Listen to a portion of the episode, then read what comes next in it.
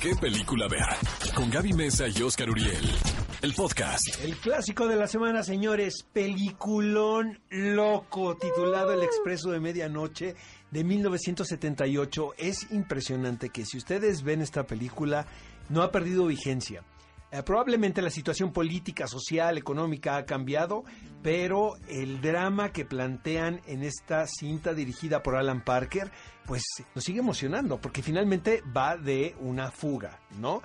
Creo que también esta película es la peor carta de, tu- de la Secretaría de Turismo de parte de, de Estambul, porque pues ¿quién quiere ir a Estambul después de ver el Expreso de Medianoche, no? Bueno, pero México también estamos acostumbrados Totalmente. a las malas ¿Para, cartas en ¿para el cine. qué nos hacemos si nos parecemos, no?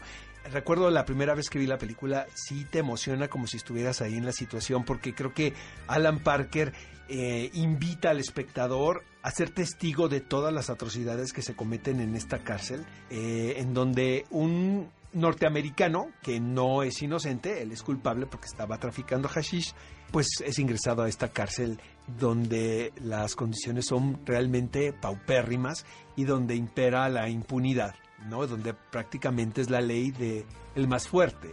Entonces, esto está basado en un caso real, eh, de acuerdo a, a quienes pues son especialistas de, de, de la historia y todo, es casi idénco a lo que sucedió. Wow. Eh, quien escribió el libro es eh, Billy Hayes, quien es el, el personaje protagonista, este da eh, fe de que lo que realizó Alan Parker en esa película fue casi igual de lo que él padeció ahí en esta cárcel.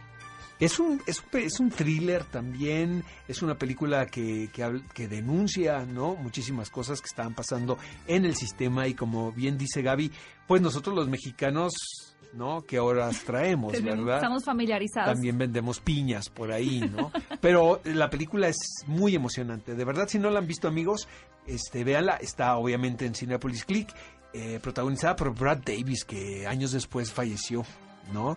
Y falleció muy joven. La verdad, hizo dos películas importantes, que fue Querel y El Expreso de Medianoche. Wow.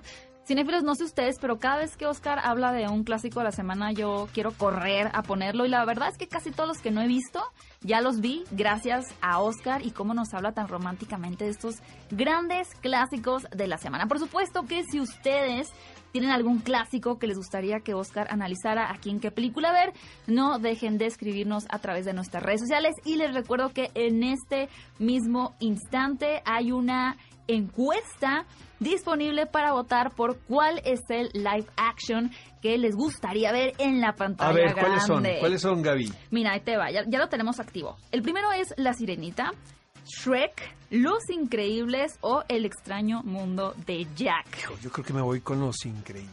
Tú ya, ok, yo ya voté y voté por El extraño mundo de Jack porque me dijeron que era una mala decisión, pero yo estoy segura que es una es buena. que yo siempre voto por la menos popular, recuerda, pero ahora se van a invertir. Nos cambiamos roles. Cinéfilos, ya Voten se nos por los acabó increíbles, amigos, nada más para ganarle no a le Gaby. hagan caso a Ándale, Oscar. por favor. Vayan a las redes sociales de EXA, arroba EXAFM en Twitter y también pueden buscarla, si no, en nuestras redes sociales, arroba Oscar Uriel o arroba Gaby Mesa 8. Así es. Ve a Cinépolis y utiliza el hashtag ¿Qué película ver? Escúchanos en vivo todos los sábados a las 10 de la mañana en Exa FM 104.9.